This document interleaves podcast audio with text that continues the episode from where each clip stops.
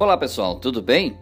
Hoje vamos falar de 5 dicas de como vender na internet neste momento de crise financeira para todas as famílias, não é verdade? Ou como criar, podemos dizer assim, uma plataforma digital para você.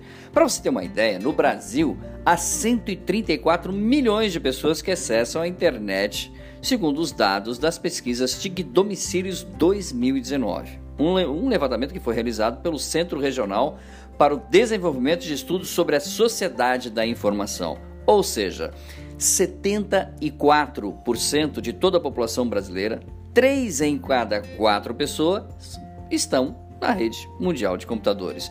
Desse total, 90% relatam acessar a internet todos os dias. Então temos aí um campo minado para que você possa adquirir também respeitabilidade e, e produzir conteúdo para a internet. Caso seja do seu interesse criar uma plataforma de conteúdo digital, confirmo então para vocês cinco dicas dos especialistas em marketing digital para que você possa pensar. A primeira dica, a primeira dica chama-se demanda.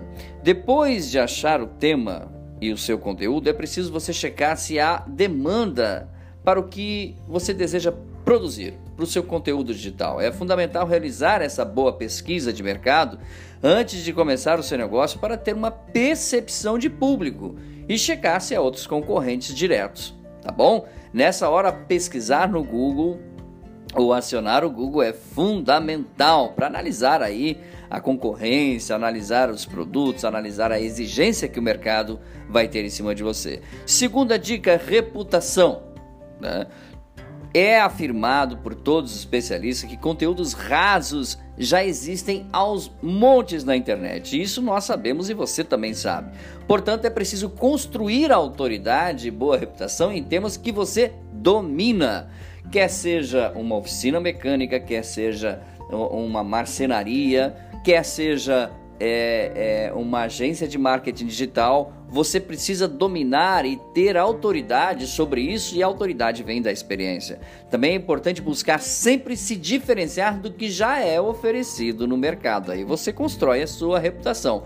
Fuja de fórmulas prontas, tá bom? As pessoas podem até se interessar pelo seu assunto, mas não vão pagar pelo seu conteúdo se perceberem que quem está do outro lado da tela oferece o mesmo material que todo mundo está oferecendo. É o que nós chamamos aí do caminhão de japonês. Fuja do caminhão de japonês. Você olha assim em cima, tudo igual, né? Dica número 3: fornecedores. Quem deseja trabalhar com conteúdo digital deve buscar fornecedores e parceiros que o ajudem a impulsionar o seu negócio na internet. Profissionais que entendem, por exemplo, do e-commerce. O que, que significa isso? Marketing digital, comunicação, podem colaborar para o crescimento do seu negócio com a experiência que cada um deles oferece. Dica número 4: investimento inicial. Olha só. Atualmente, não é preciso ter muito dinheiro para tirar um plano do papel, pois começar um negócio digital com muito pouco é tradicional na internet. Porém, entretanto, contudo, ressaltamos que a conquista de uma vida equilibrada requer empenho.